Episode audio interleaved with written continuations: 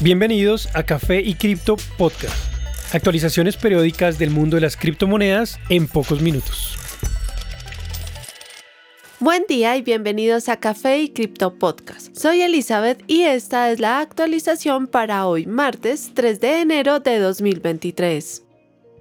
En cuanto a precios, Bitcoin continúa en el rango entre 16 mil y 17 mil dólares. Su valor actual es de 16 mil 700. Su bajo volumen y volatilidad sugieren una prueba del soporte a 15 mil y posteriormente a 12 mil dólares.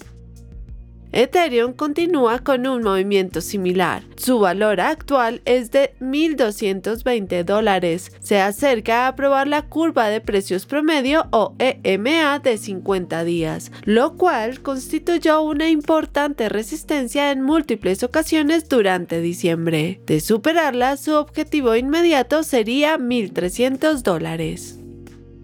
BNB muestra una volatilidad casi nula en las últimas dos semanas, con un valor casi constante entre 240 y 250 dólares. Esta baja actividad podría sugerir una próxima caída al área de 220 dólares.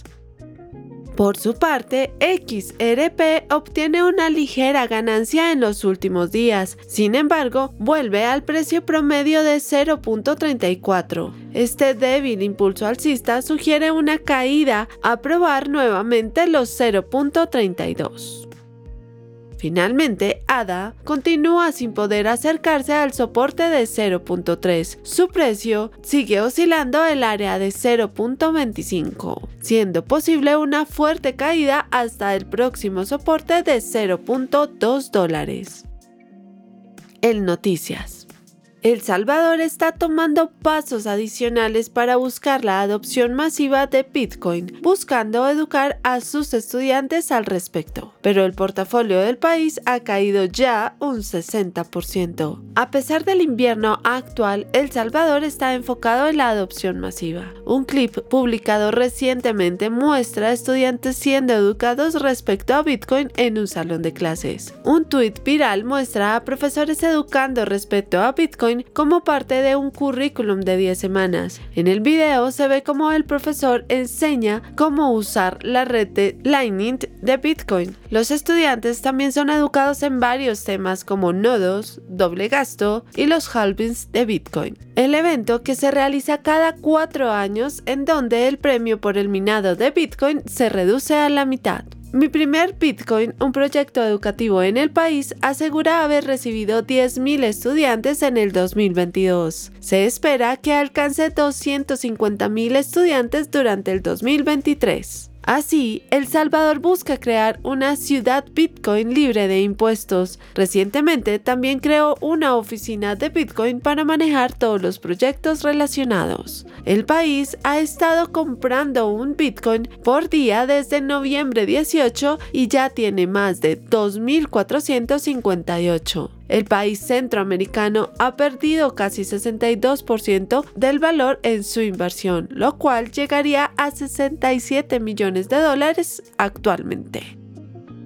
XRP, la moneda nativa de Ripple, ganó más de 6% en los últimos días. Esto tras el anuncio de que esta cadena de bloques estaba trabajando con la nación isleña de Palau para la creación de un proyecto de moneda estable. Durante una conferencia cripto llevada a cabo en Singapur, el presidente de esta nación, Surangel Whips, dijo que su país se encontraba involucrado con varios proyectos, incluyendo una moneda estable emitida por el gobierno en colaboración con Ripple. El pasado noviembre la compañía publicó un documento acerca de la importancia de las monedas estables en el 2023, puesto que más y más inversores institucionales empezaron a usar sus capacidades para interactuar entre cadenas de bloques. Adicionalmente, afirman que la nueva moneda estable se usaría de forma ecoamigable. El presidente del archipiélago de más de 500 islas expresó que por ser un país pequeño era esencial buscar formas de ampliar su economía, incluyendo el aprovechamiento de las nuevas tecnologías. Palau también espera contar con el apoyo de Vitalik Buterin, cofundador de Ethereum, para abrir el ecosistema Ethereum a la comunidad local de desarrolladores. Respecto a si un sistema descentralizado y una moneda nacional digital pueden complementarse,